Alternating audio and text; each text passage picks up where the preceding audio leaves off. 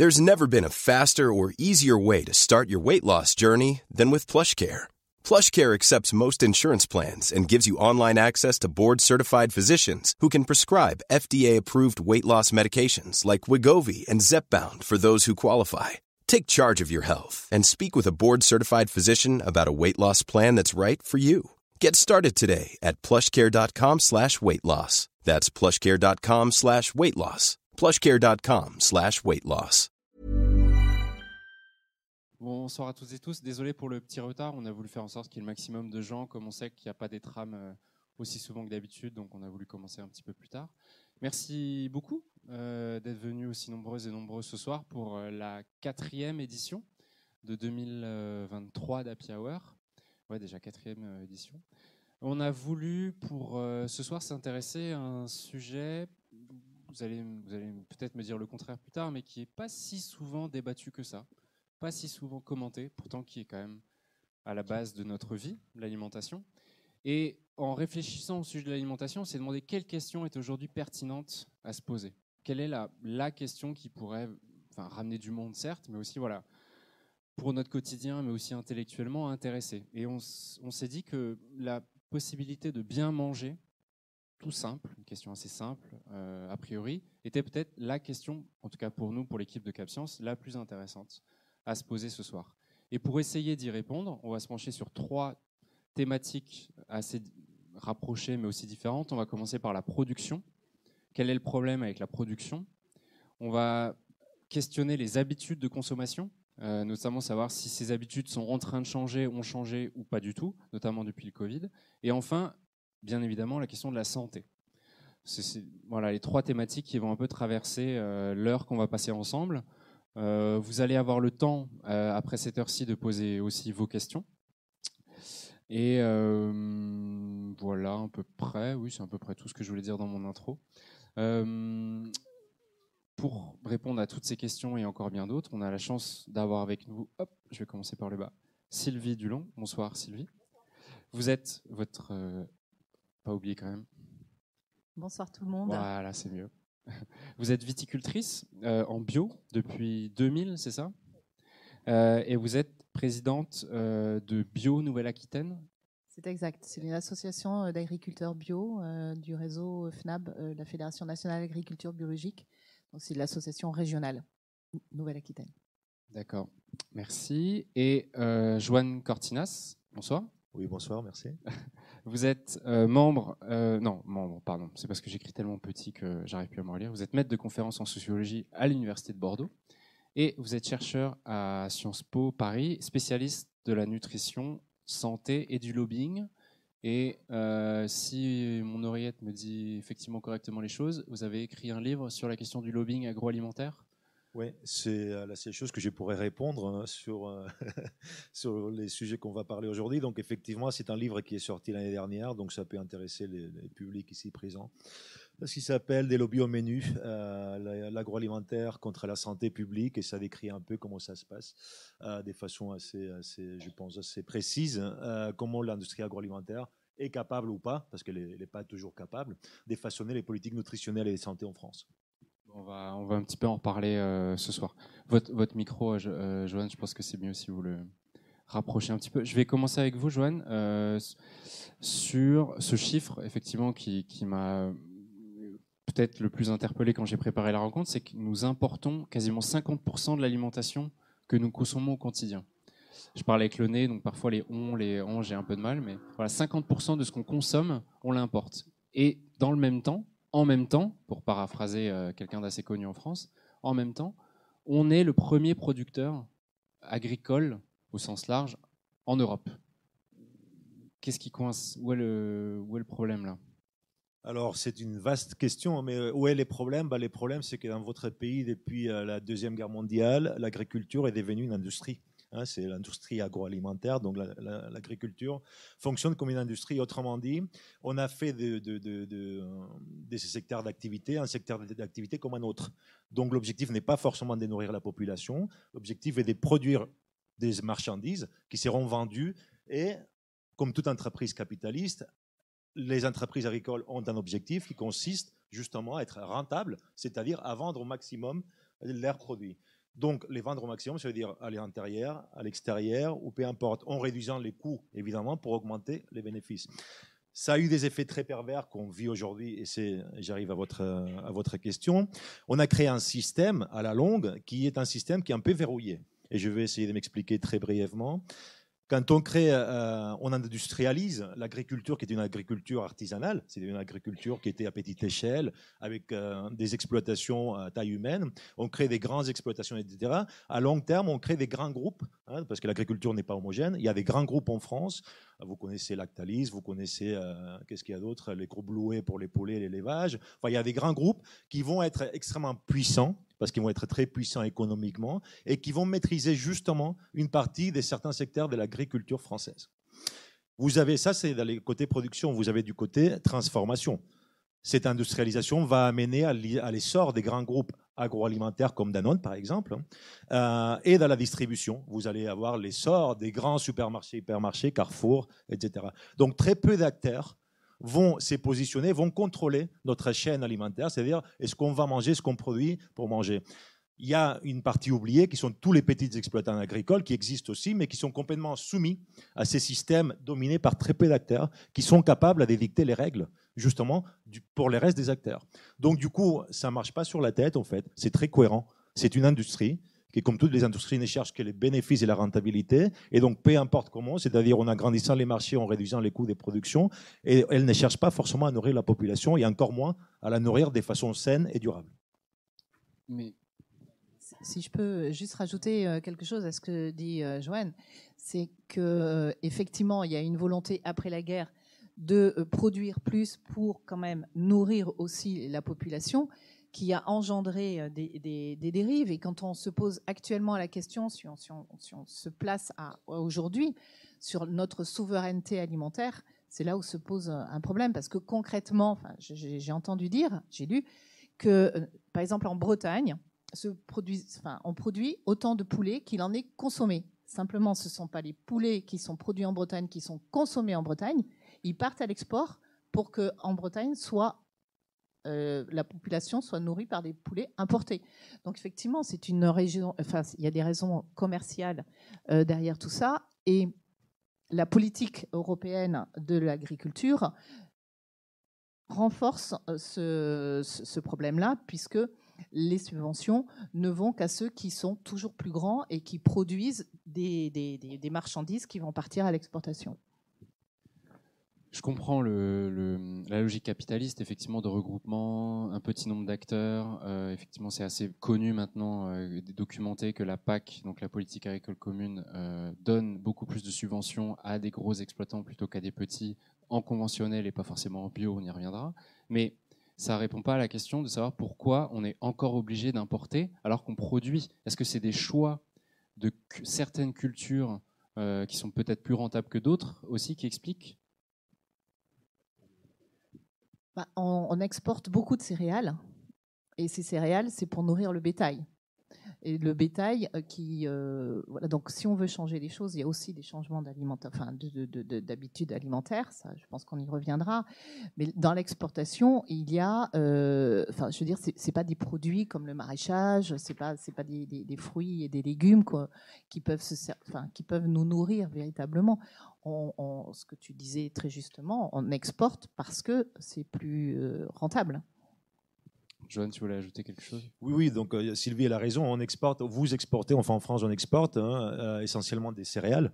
Hein. il y a un peu des viandes, un peu des fruits et légumes. 10% des exportations, c'est des fruits, c'est des fruits et légumes. 10% 10% des exportations des produits agricoles, parce que j'y intègre les vins, les vins, les spiritueux, enfin les boissons aussi. Hein, ah oui, il faut partir de l'agroalimentaire. C'est ridicule, 10%. Ouais on exporte 10% parce qu'on fait la première, les, premiers produits exportés à, l'extérieur, les produits agricoles, c'est les boissons alcoolisées, enfin c'est les vins. Ça, c'est la première exportation des Français à l'étranger, ce qui représente euh, une somme très importante. Et après, il y a les céréales, 40%. Après, il y a la viande. Et après, il y a les fruits et légumes qui arrivent en dernier. 10% des exportations agricoles, c'est des fruits et légumes. Euh, pour répondre à ta question, mais c'est marrant parce qu'on en exporte 10%, mais on va en importer 50% comme tu disais, c'est un peu surréaliste. On exporte des trucs qu'on n'a pas et on va les importer euh, d'Espagne, du Maroc, d'Italie, peu importe, hein, d'autres pays où ça coûte moins cher en fait. C'est ça, ça l'enjeu. Hein, c'est combien ça coûte en fait et la rentabilité qu'il y a derrière. Euh, je ne sais pas ce que je voulais dire, donc. euh. Non, mais tu sais pas ce que tu voulais dire. En plus, tu as commencé à me tutoyer, donc je suis obligé de te tutoyer en retour. Voilà. C'est bien. Euh, merci en tout cas pour, vos réponses. Euh, passons sur le bio, on a commencé à l'évoquer. Euh, Sylvie, les études effectivement se clarifient sur les effets des pesticides sur les sols et la biodiversité. On a encore vu euh, dans le monde hier est sorti un long article sur euh, des traces de pesticides interdits depuis 2019 euh, chez quasiment 30% des foyers français de l'eau du robinet. Voilà, ça commence à se multiplier ce genre d'études-là. Euh, pourquoi, alors qu'il y a un consensus scientifique aujourd'hui sur la, le côté néfaste des pesticides euh, sur le corps et sur les sols et la biodiversité, pourquoi l'agriculture biologique stagne-t-elle? C'est environ 10% des installations agricoles, c'est ça? Alors, elle stagne pas, elle continue à croître, mais très lentement, et surtout euh, pas à la hauteur des enjeux euh, actuels. C'est-à-dire, quand je dis les enjeux, c'est euh, la préservation de l'eau, c'est la préservation de, c'est l'environnement, le changement climatique, la biodiversité, parce que là, on parle carrément d'effondrement de la biodiversité. Donc, pour répondre à ces enjeux-là, effectivement, c'est l'agroécologie en termes génériques et la bio étant la quintessence de l'agroécologie. Donc pourquoi ça progresse pas plus? Pour plusieurs raisons. Il y a des freins au niveau de l'agriculture parce que le changement de pratique c'est pas si facile que ça quand même. Il faut être accompagné, il faut avoir, euh, il faut accepter déjà euh, moralement de pouvoir changer ses pratiques. Et c'est pas si, si facile que ça De se remettre en cause se remettre en cause, se dire que ce qu'on a fait jusqu'à maintenant, eh ben, c'est pas forcément euh, ce qu'il fallait faire. Donc, euh, bah, il faut changer. Euh, donc, déjà, il y a des freins. Alors, peut-être que sociologiquement, tu pourras l'expliquer. Mais ensuite, euh, eh ben, il faut effectivement pouvoir produire, vendre ses produits. Il faut créer des filières. Euh, c'est pas si facile que ça. Maintenant, ça peut se faire. Euh, on voit qu'il y a des secteurs qui se font très bien. Donc, il y, a, eu une grosse croissance de la bio qui est en train pas un peu de fléchir, mais il y a quand même encore des conversions. Donc, pour en revenir côté production, c'est pas si facile que ça de changer ses pratiques et il faut être accompagné et avoir des aides. Donc ça, ça relève vraiment des politiques publiques. Euh, ce n'est pas uniquement euh, l'agriculteur tout seul dans son coin. S'il n'y a pas des politiques publiques en faveur de la bio, euh, ça ne pourra pas aller plus loin, même si la bio répond aux enjeux actuels. Donc il y a effectivement le côté personnel des agriculteurs, effectivement, de se remettre en cause, et la question des pouvoirs publics. On en est où aujourd'hui des aides françaises, européennes sur euh, la culture biologique Parce qu'on entend beaucoup de choses là-dessus. Ça a été supprimé, pas partout. Oui, alors effectivement, il y a des aides dites à la conversion, c'est-à-dire le laps de temps entre le moment où je, passe en, je suis en conventionnel pour passer en bio. Par exemple, en vigne, c'est trois ans. Donc, il y a des aides dites à la conversion. Et ensuite, il y avait des aides dites au maintien, c'est-à-dire pour se maintenir en agriculture biologique. Ces aides-là ont été supprimées par le gouvernement ou par l'Europe? Par l'Europe. Le gouvernement, enfin, et par l'Europe. Donc, dans la nouvelle PAC, il y a euh, des aides à la bio euh, qui sont euh, minimes par rapport aux aides euh, vis-à-vis de ceux qui sont dits haute valeur environnementale. Bon, on ne va pas rentrer dans les détails des, des labels. Euh, tout ça pour dire que si on veut vraiment changer les pratiques, ce sont les politiques publiques, euh, mais volontaires. Il suffit pas de dire oui, on est en train de les changer, ça va venir, on met les moyens, parce que finalement, on aide un, système qui n'est pas vertueux et on n'aide pas ceux qui sont déjà vertueux. On aide ceux qui- qui sont pas vertueux à changer, qui changent plus ou moins vite ou plus ou moins euh, comme il faut, et ceux qui, le système qui est vertueux n'est pas suffisamment aidé. Et nous, ce qu'on, enfin, nous, quand je dis nous, c'est- c'est-à-dire le- le- la Fédération nationale d'agriculture biologique, on souhaite euh, s'orienter plutôt vers des paiements pour services environnementaux. Ce ne sont pas des aides. L'agriculteur, n'a pas besoin, enfin, il n'a pas envie de vivre d'aide. Il a envie de vivre de son métier et que son métier soit valorisé. Donc, les paiements pour services environnementaux, c'est tout ce que l'agriculture bio peut euh, produire comme euh, aménité, c'est-à-dire vis-à-vis de la santé, vis-à-vis de la qualité de l'eau, vis-à-vis de la biodiversité.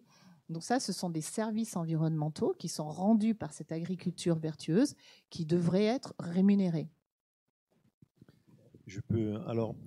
Pour compléter la réponse de Sylvie, je reviens sur la notion des systèmes que j'espère que le, les publics comprendra vite. Hein. Euh, c'est un système, c'est-à-dire que c'est un, ensemble d'institutions et des règles qui fonctionnent et, où il y a des acteurs très dominants. Et c'est ces acteurs qui sont très concentrés qui dominent les systèmes et donc qui dictent les règles de comment ils doivent fonctionner. Alors pourquoi on peut pas Il est difficile de transitionner vers l'agroécologie. Pourquoi il n'y en a pas plus? Pour moi, il y a une réponse qui est aussi majeure, mis à part les, questions d'apprentissage et autres, euh, c'est que les systèmes ne, le font pas. C'est-à-dire, il y a un syndicat très important, la FNSEA, qui est le syndicat agricole principal en France, euh, qui est contrôlé, entre autres, par ces grands exploitants dont je vous parler au début, c'est-à-dire ces grands exploitants agricoles, dont les business plans, enfin les modèles économiques ne vont pas du tout avec l'agroécologie, les modèles économiques marchent très bien comme ils marchent aujourd'hui, c'est-à-dire un modèle d'export, d'ultra-production à, bas coût, avec des produits de moindre qualité. Et ça, c'est les modèles. Ils ne veulent pas changer. Donc, si vous voulez, ils dominent la FNSEA. Il y a les coopératives qui fonctionnent sur les mêmes modèles. Et vous avez déjà vu des exemples. Les agriculteurs ou les petits exploitants agricoles ou les verts, en fait, ils sont pris un peu en étau par ces coopératives et ces syndicats. Comment ils font? En fait, quand vous avez une exploitation, euh, aujourd'hui, vous savez bien que c'est les, transformateurs et les distributeurs qui vont marquer les prix de vos produits. Et ces prix-là ne tiennent pas compte du coût des productions. Ils tiennent compte d'autres paramètres qui n'ont rien à voir avec les coûts des productions. Bon, bref. Donc, les, les petits exploitants ne peuvent pas décider de combien il va vendre ses produits. C'est imposé par la coopérative en accord avec les transformateurs et les distributeurs. Mais ces coopératives et ces syndicats, mais notamment les coopératives, elles vendent les machines agricoles. C'est-à-dire, pour être plus rentable, il faut avoir des machines, des machines qui coûtent extrêmement cher. Donc, du coup, les coopératives font euh, que les agriculteurs s'endettent. Il y a des dettes extrêmement importantes qu'ils ne peuvent pas forcément payer parce qu'ils vendent leurs produits en dessous du coût des productions. Et du coup, c'est tout un système, comme je vous disais, qui empêche même les gens qui auraient la volonté de transitionner, de pouvoir transitionner, parce qu'ils doivent payer des dettes qui sont infinies. Une fois les machines, il faut les changer tous les 10 ans. Je n'ai pas encore fini de payer la première, que je dois déjà m'endetter pour la deuxième. Et ainsi de suite. Donc, si vous voulez, c'est tout un système contrôlé par les acteurs les plus grands, les plus concentrés, les plus puissants, qui empêche justement toute transition. Il y en a, il y en a, mais c'est vraiment des, comment dire, des warriors, C'est vraiment des, voilà, des, héros. Parce qu'il faut se battre contre plein de choses qui vont bien au-delà de la simple volonté ou des connaissances qu'on puisse avoir ou pas en agroécologie. La région Nouvelle-Aquitaine fait exception il me semble. Alors la région de Nouvelle-Aquitaine, c'est la première région agricole de France quand même. Euh, c'est une, bon, une, grande région, mais c'est la première région agricole. Hmm. Et c'est la deuxième en termes de superficie en agriculture biologique. Euh, il faut reconnaître que le conseil, euh, le, conseil général, donc la, région, a une politique qui est vraiment en faveur du développement de l'agriculture biologique elle soutient, elle donne des aides euh, aux, appuis techniques, ce qu'on appelle enfin, aux, agriculteurs, sur les changements de pratiques, euh, sur le changement de matériel aussi, il y a des aides. Euh, donc il y a ce qu'on appelle nous le plan ambition bio, c'est-à-dire qu'il y a un plan qui est signé avec différents acteurs de l'agriculture biologique et les chambres d'agriculture aussi pour développer l'agriculture biologique sur la Nouvelle-Aquitaine. Mais on stagne quand même euh, à 12% euh, des surfaces, euh, des surfaces bio. Donc c'est, c'est et vous qui êtes à l'intérieur de ces chambres d'agriculture, vous confirmez ce que raconte Joanne sur les rapports de force avec la FNSEA qui bloquent alors moi, je ne suis pas à l'intérieur des chambres d'agriculture. Toutefois, je fais pas, je, je suis des réunions avec les chambres d'agriculture, etc. Donc, euh, mais voilà, donc les chambres d'agriculture, c'est vraiment autre chose que le qu'Agrobio ou la, ou la FRAB. Mais euh, il nous arrive souvent, notamment euh, en vigne, dans les réunions viticoles, d'être traités de Khmer vert. ça a été encore le cas l'année dernière. Donc c'est dire vraiment cette opposition euh, entre eux. On a l'impression qu'il y a deux mondes qui pourtant devraient aller dans le même sens, puisque c'est le monde agricole en règle générale, mais la bio est toujours vécue comme étant en, opposition ou en, euh, par rapport à un monde conventionnel alors que ce n'est pas le cas, puisque tous ceux qui sont en bio actuellement ont été conventionnels, sauf les pionniers euh, des années 50 euh, ou 60.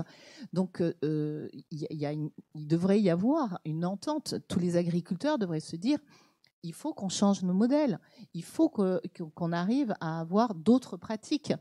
Mais on a l'impression que c'est comme un peu le fumeur qui dit euh, euh, Monsieur le bourreau, laissez-nous encore une dernière cigarette. Donc il y a toujours ce besoin de continuer comme, comme ils le font euh, jusqu'à maintenant, parce que, comme tu le disais très justement, c'est difficile de changer ses pratiques.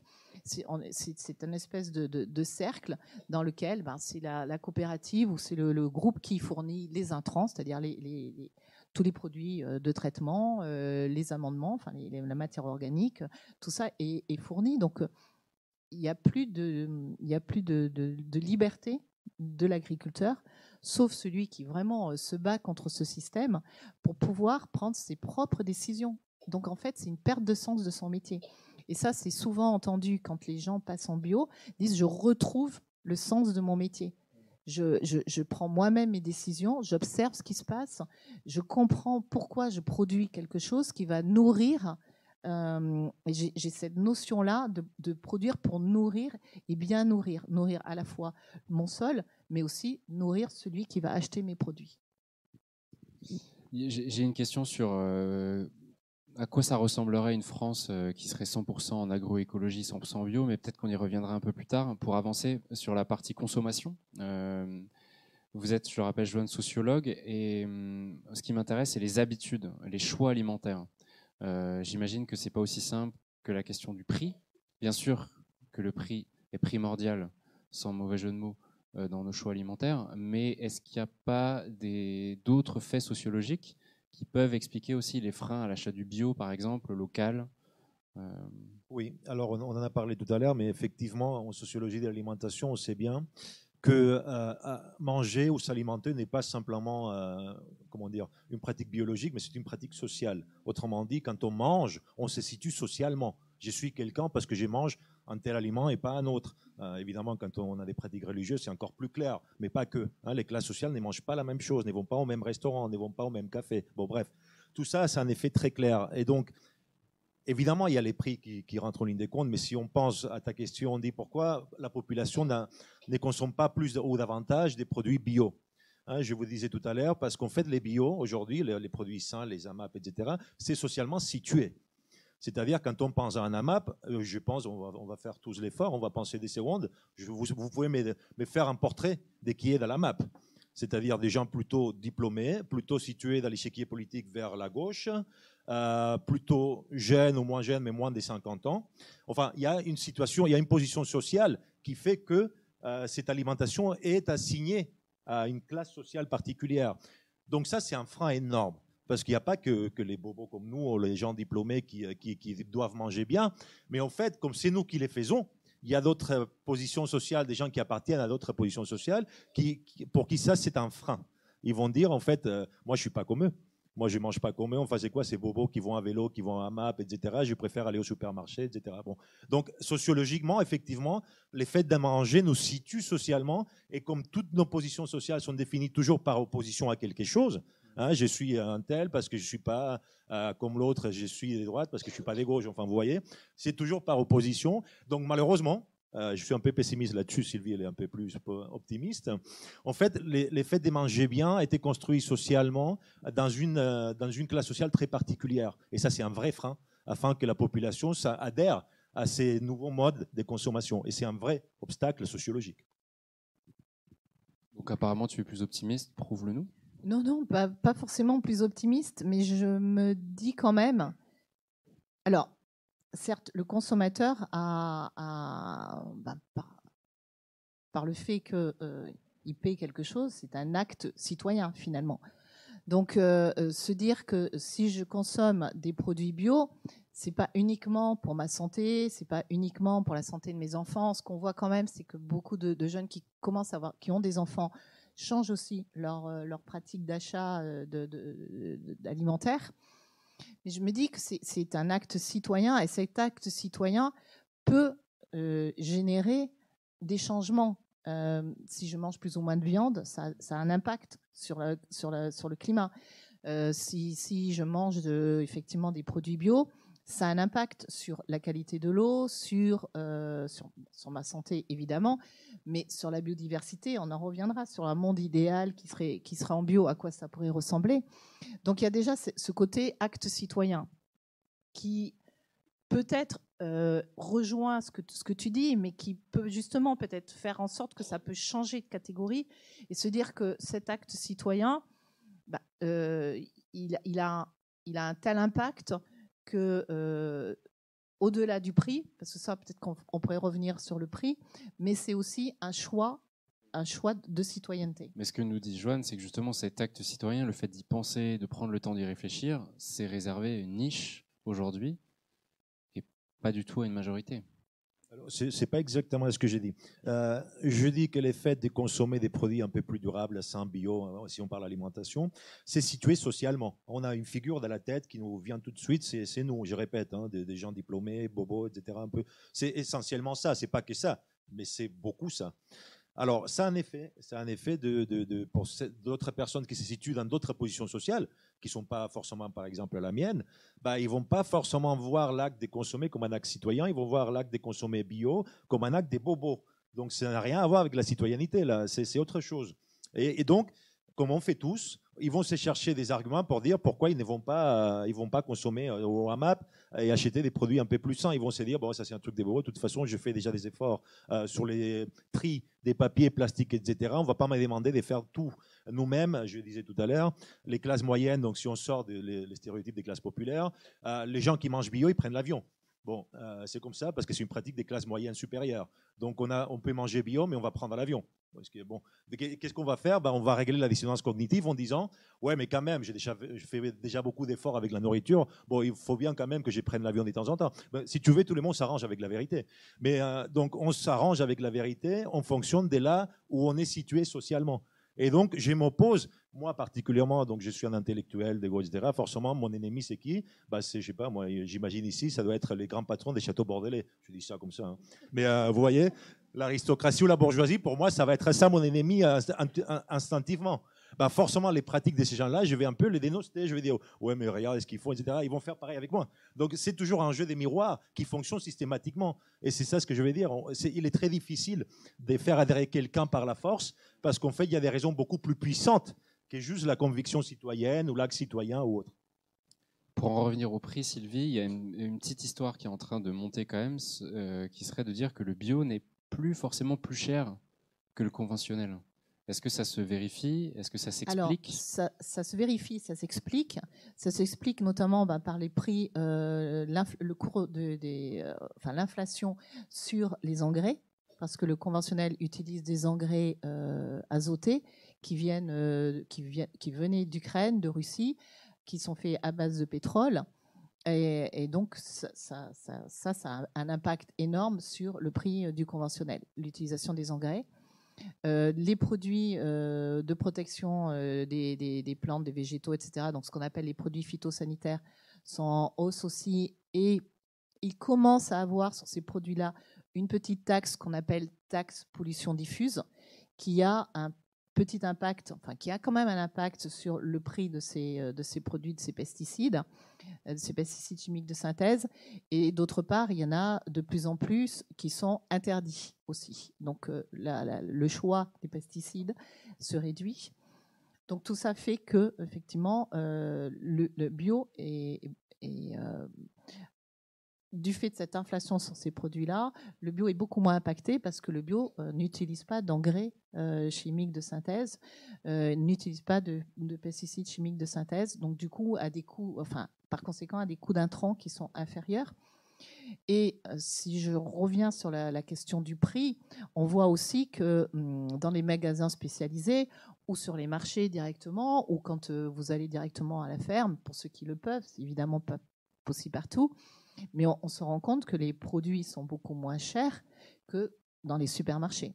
Dans les supermarchés, au moment surtout où la bio était en croissance juste après le Covid, les supermarchés en ont profité puisqu'ils perdaient de l'argent sur les autres, euh, rayons euh, pour mettre des marges sur les produits bio qui étaient euh, purement scandaleuses.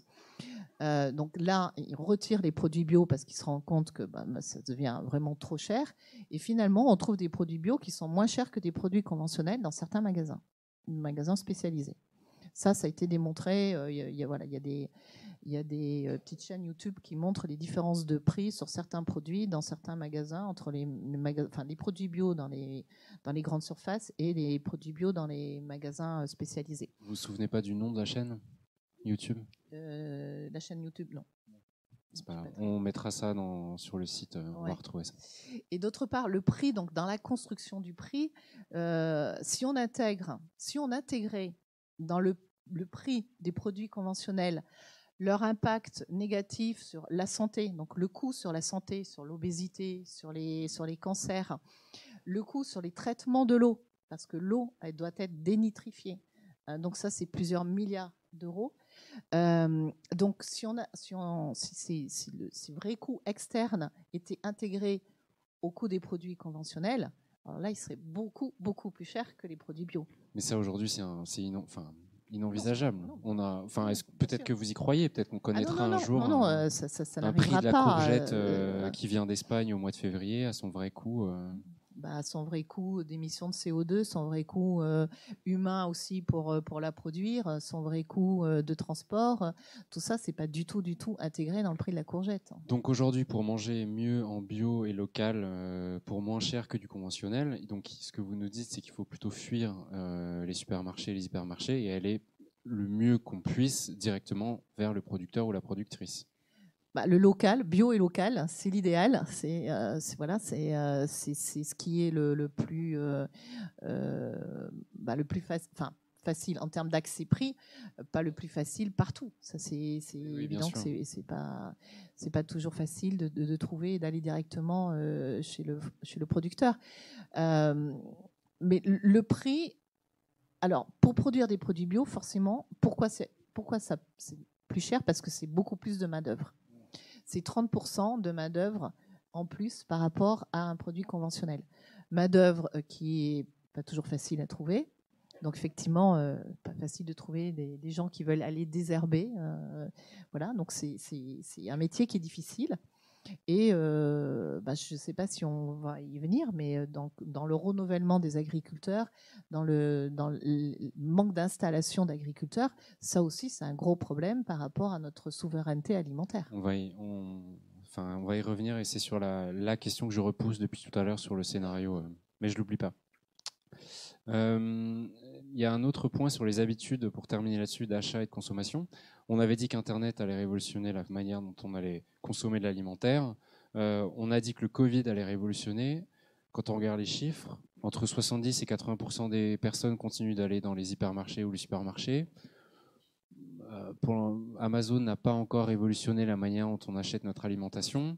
Les AMAP sont plutôt en train de faire la tête euh, depuis, depuis quelques mois. Les magasins bio ferment pas mal dans toute la France ces habitudes de consommation n'ont pas véritablement changé, Joanne Elles n'ont pas changé entre euh, d'autres raisons pour celles que j'ai annoncées tout à l'heure. Hein. C'est-à-dire que je pense qu'on arrive à un plafond des gens qui, socialement, euh, c'est pas une question juste des moyens, mais socialement s'identifient avec ce type de consommation et qui historiquement l'ont porté. On arrive à un petit plafond et puis a d'autres positions sociales qui s'identifient ou qui ne voient pas forcément l'intérêt d'aller vers d'autres modes de consommation. Je vais vous donner un, exemple très bête, peut-être ça vous parlera un peu plus. On parlait de mes parents euh, tout à l'heure. Je disais, bah, moi j'ai consomme bio, etc. Mes parents, ils ne comprennent pas du tout. Et pourtant, ils savent bien qu'il faut mieux manger, etc. Mais pour eux, c'est enfin, n'est pas aller à l'hypermarché ou au supermarché. Pour eux, c'est vraiment une, ascension sociale d'aller dans ces endroits-là. Parce qu'ils peuvent acheter plein de choses différentes, ils peuvent acheter en grande quantité, euh, toutes sortes de produits qui viennent de loin, des prêts, etc. etc. Il n'y a pas de privation. Tandis qu'un AMAP, pour eux, c'est euh, des gens sur une table dans la rue euh, avec des trucs pas emballés. donc pour eux, c'est vraiment pas possible. on a beau leur expliquer, mais vu leur, histoire sociale, si vous voulez, hein, pour parler clairement. Donc, c'est impossible. Euh, ils ne voient pas l'intérêt de faire ça, ils ne comprennent pas. Donc, c'est aussi simple que ça, c'est aussi pas bête, mais aussi simple et aussi complexe. Et aussi complexe que ça. Et encore une fois, j'ai oublié ce que je voulais dire. Mais bon, donc, euh, donc effectivement, il y, a, il y, a, cette question de la position sociale. Et on n'avance pas, on arrive à un plafond, un seuil qu'on n'arrive pas à dépasser. Et donc, si, je sais ce que je voulais dire. Et du coup, euh, si on, focalise les politiques publiques en espérant que les consommateurs fassent la grande révolution, ça n'arrivera jamais. Jamais. Parce que, encore une fois, la consommation est ancrée socialement. Et donc, il y a juste une, manière de faire, c'est qu'il y ait une régulation collective, c'est-à-dire les politiques publiques, qui permettent d'avoir des, produits de meilleure qualité accessibles à tout le monde. Point. Il n'y aura pas des solutions euh, qui viendront de tous les consommateurs qui un jour se mettront tous d'accord pour acheter bio et des produits. Non, ça n'arrivera pas. Ça n'arrivera pas. Parce que la consommation, comme je l'explique, ça fait partie des oppositions sociales. Donc ça, c'est un jeu sociétal qui dépasse les produits alimentaires. Il n'y a pas de grand soir de l'alimentation. Il n'y aura pas s'il n'y a pas des, politiques publiques courageuses pour euh, donner vraiment accès à toute la population, peu importe la classe sociale du coup, à une alimentation saine et durable. Et maintenant, c'est ce que ça veut dire. On, le sait parfaitement. Alors dans les politiques publiques, effectivement, euh, bah déjà, il y a, on peut parler de la loi Egalim. Hein, qui, euh, dans cette loi Egalim, notamment dans les cantines, enfin les restaurations scolaires, la restauration hors domicile, normalement, euh, il doit y avoir au moins 25% de produits bio. On en est très loin par endroit. Il y a d'autres, euh, d'autres établissements qui euh, les ont dépassés, mais ils sont très rares. Donc effectivement, enfin, alors produits bio ou locaux. donc c'est quand même un, début, enfin, d'incitation à, faire consommer au moins les enfants sur des produits qui sont, euh, qui sont, euh, qui sont sains. Et ça fait partie aussi de la, enfin, on peut espérer, de la pédagogie, c'est-à-dire que des enfants qui auront euh, distingué des goûts qui sont différents parce que des produits sont de meilleure qualité, cuisinés différemment, euh, il y, a, des, quand même des, chefs de cuisine. Euh, tout n'est pas fait dans des, dans, des, euh, dans des cantines extérieures. Donc, on voit quand même qu'il y a des volontés de faire changer les choses en partant des enfants et en, enfin, en, ayant une pédagogie alimentaire, d'approche alimentaire plutôt basée sur le goût, le jeu, le, le, ludique, et pas imposer, ça va être très difficile, mais les, politiques publiques, on voit le, rôle qu'elles peuvent avoir. Et c'est euh, sans, politique publique volontariste, c'est pas les consommateurs qui feront changer euh, le système de production et les systèmes d'alimentation. J'entends bien l'importance de la pédagogie, bien, entendu, mais encore une fois, ma, question, la question qu'on peut se poser démocratiquement, là, en tant que citoyens tous ensemble, c'est mais, pourquoi espérer que les citoyens fassent des bons choix? La, question, c'est pourquoi on a des produits pourris en vente? Euh, Pour moi, c'est plutôt ça la question. Enfin, euh, et donc, c'est pas aux citoyens de dire bon, aujourd'hui, j'ai choisi pas. Mais, oui, bien sûr, ça commence, mais euh, ça peut aussi continuer par tout simplement ne pas avoir des produits euh, pourris dans les rayons. Euh, enfin, il y, a deux manières de faire. Personne vous, pardon, on vous entend, on vous donnera la parole après, pas de problème, mais sans micro, ça. Donc, pas de produits pourris. Bah, comment dire, tout, peut aider. C'est-à-dire, évidemment, la pédagogie est importante, évidemment. Il faut bien apprendre à manger. Il n'y a pas qu'une question des qualités nutritionnelles, c'est, enfin, des qualités, euh, plus ou moins des pesticides, c'est la qualité nutritionnelle. Et qu'est-ce qu'il faut à chaque âge de la vie? Euh, Il faut une éducation nutritionnelle pour nous tous. On change, en fonction de l'âge, il faut un truc ou quelque chose. Ça, c'est évident. Mais encore une fois, je ne pense pas ces discours qui vont dire il faut vraiment la pédagogie, c'est le plus important. Je dis attention. Parce qu'en fait, ça, si, si, on compte là-dessus, on compte que tout le monde, c'est-à-dire la plupart des citoyens, 99,9%, vont faire des bons choix. J'ai dit, ben, et si on faisait des politiques publiques courageuses, on a éliminé petit à petit les produits qui n'ont pas lieu d'être. Euh, voilà, c'est une autre solution. Mais on a mis notre chauffage sur 19 cet hiver. Voilà. Est-ce que c'est partout?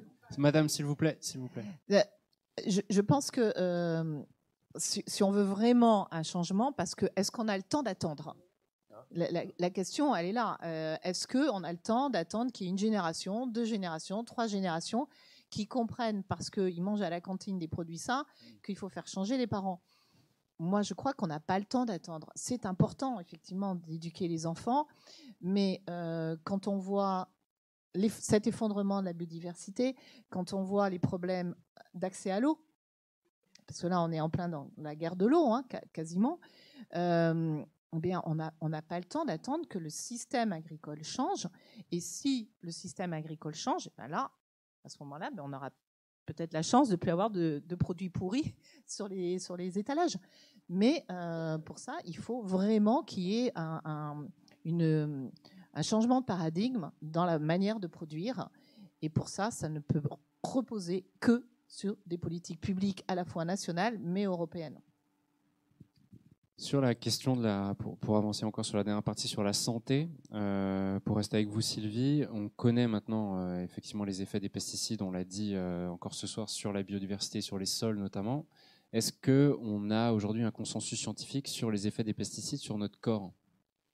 Est-ce qu'on peut aujourd'hui dire que des pesticides sont liés à certains cancers, à certaines maladies? Alors, il y a une étude qui a été faite qui s'appelle l'étude de Nutrinet euh, par un chercheur qui s'appelle Denis Léron, qui a montré, alors sur une, euh, euh,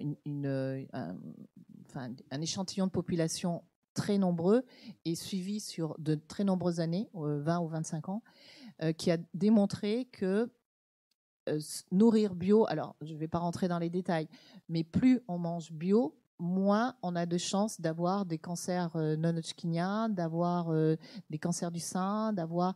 Donc il y a vraiment un lien entre la manière de se nourrir et les cancers. Donc ça, ça a été montré par cette étude. Le, souci, enfin, on en parlait un petit peu avant euh, tout à l'heure, c'est que bah, vous avez des lobbies qui vont toujours vous trouver les moyens de vous démontrer que, que des études scientifiques, on peut aussi démontrer le contraire.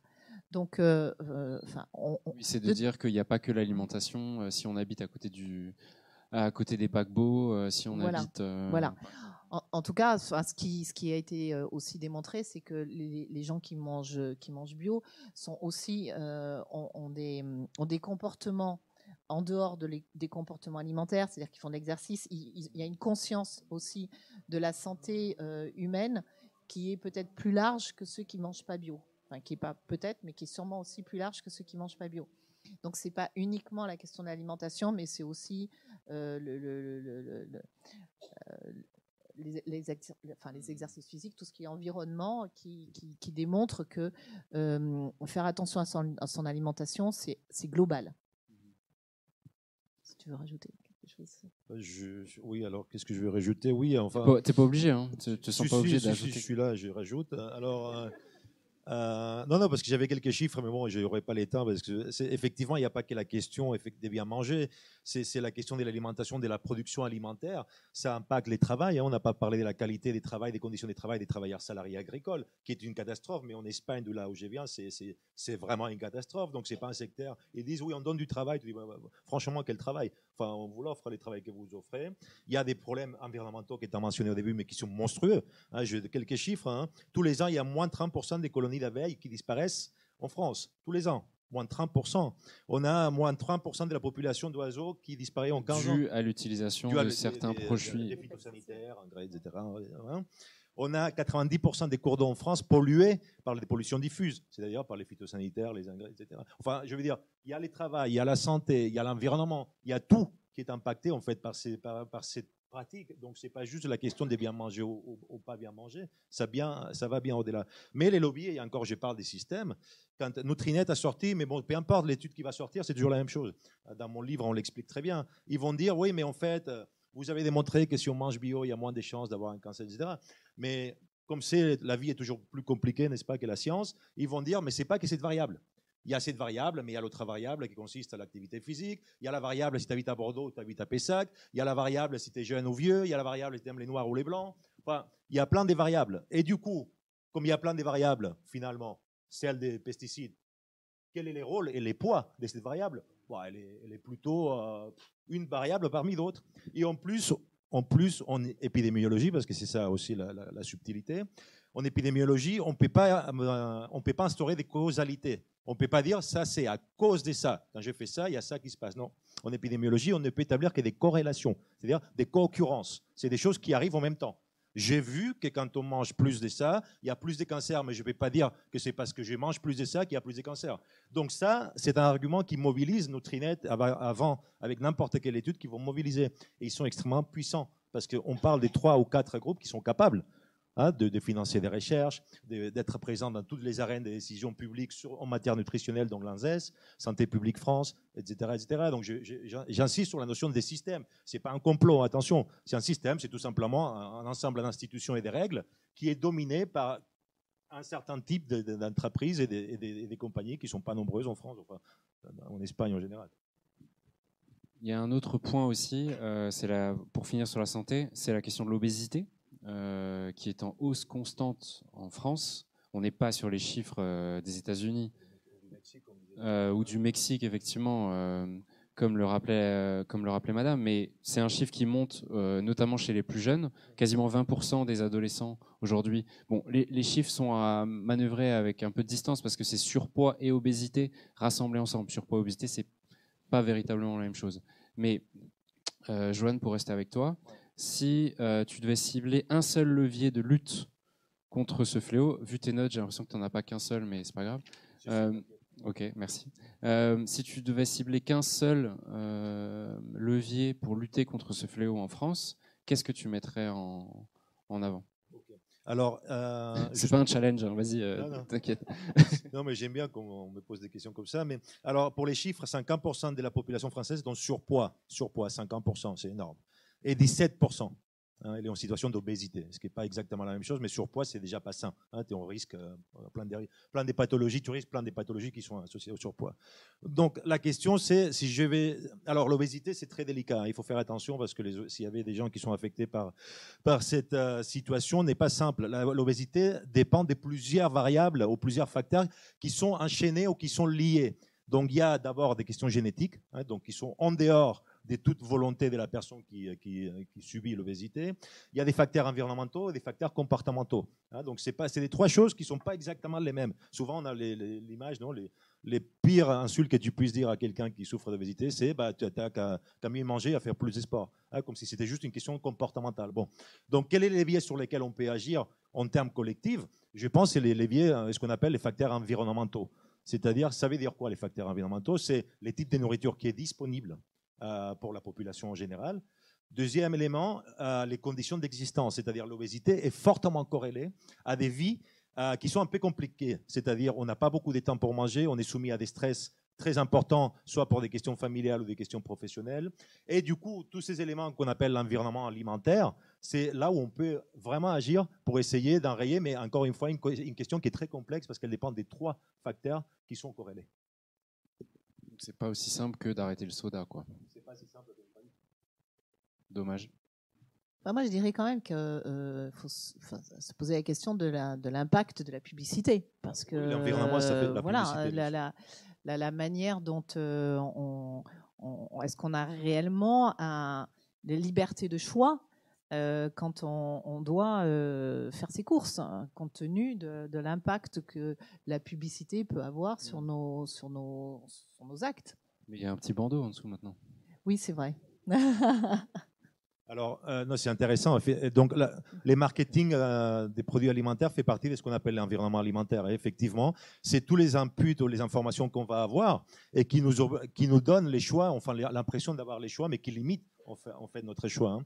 Je lisais des études, on, a, on, on, est soumis quand on regarde la télé à des informations, donc des marketing euh, alimentaires, c'est tous les 5 ou 10 secondes, enfin c'est vraiment beaucoup.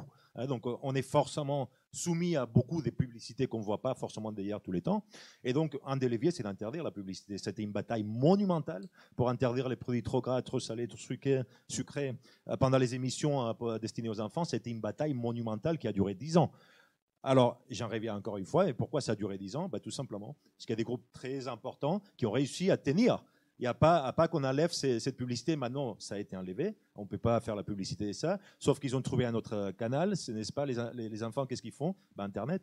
Donc euh, il y a euh, toutes les plateformes, les téléphones, etc. Bah, là, ils ont des dessins animés, ils ont des jeux, etc. Donc si tu veux, encore une fois, j'irais bien la notion des systèmes, il y a la notion d'un système qui permet une grande concentration économique. C'est-à-dire que quelques acteurs soient capables de dominer un, secteur économique n'est jamais bon. N'est jamais bon pour une question de démocratie économique. Il y a plus, a plus d'acteurs, plus ça va être démocratique dans la décision économique et la façon de contrôler un secteur, peu importe lequel. Mais en plus, ils ont un pouvoir politique. La concentration économique rime toujours avec pouvoir politique. C'est-à-dire, je vous disais tout à l'heure, un groupe comme Danone, par exemple, en France, au Carrefour, c'est presque un ministère. Mais ce n'est pas un ministère parce qu'il y a une espèce de, comment dire, des complaisances des, hommes politiques ou des femmes politiques vis-à-vis d'eux. C'est qu'ils sont tellement gros qu'ils peuvent jouer un rôle stratégique pour l'économie française. Et c'est vraiment ça. Ils peuvent avoir des rôles stratégiques pour les pays.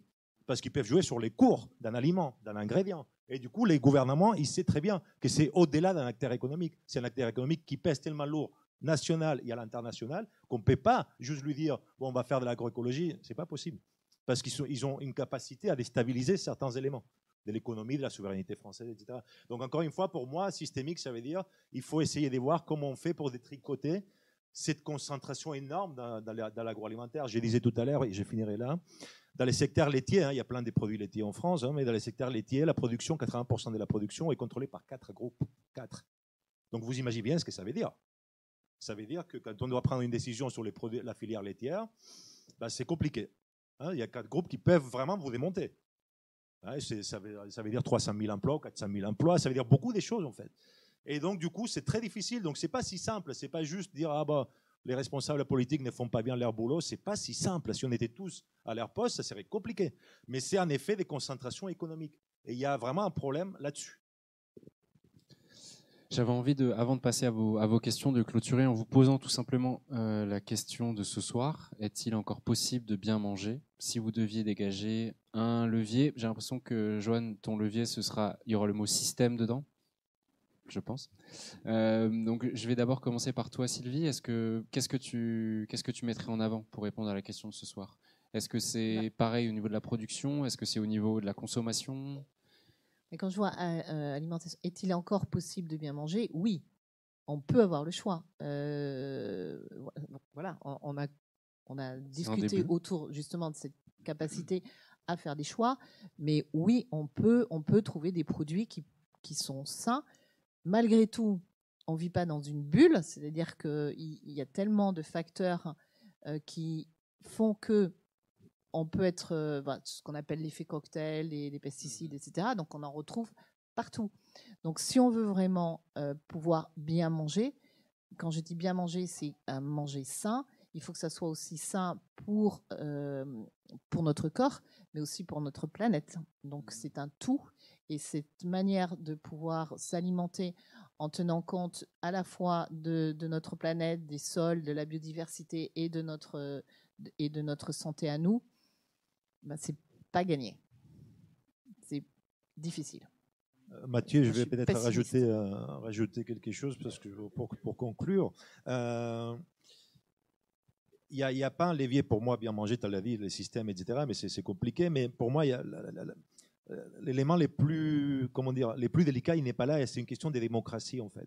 Pour moi, l'enjeu, il est démocratique à la base. Parce que quand on étudie la question comment fonctionne le système agroalimentaire en France, mais dans d'autres pays, c'est pareil.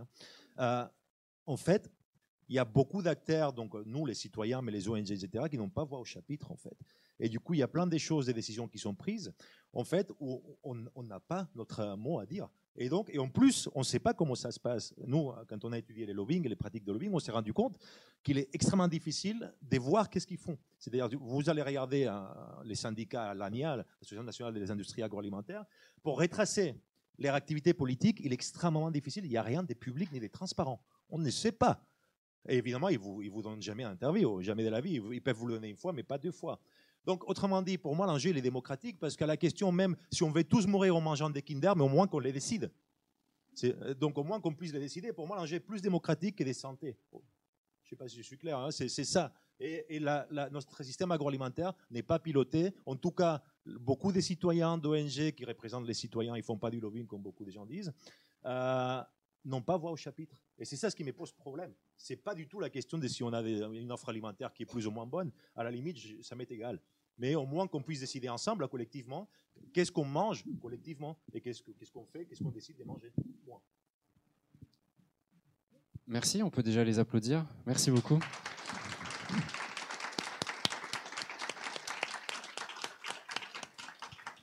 On va saluer nos amis qui nous regardent euh, via les internets, les câbles sous-marins, euh, tout ça, tout ça, la pollution numérique. Messieurs, dames, bonne soirée à vous. Want flexibility? Take yoga. Want flexibility with your health insurance? Check out United Healthcare Insurance Plans. Underwritten by Golden Rule Insurance Company, they offer flexible, budget friendly medical, dental, and vision coverage that may be right for you. More at uh1.com.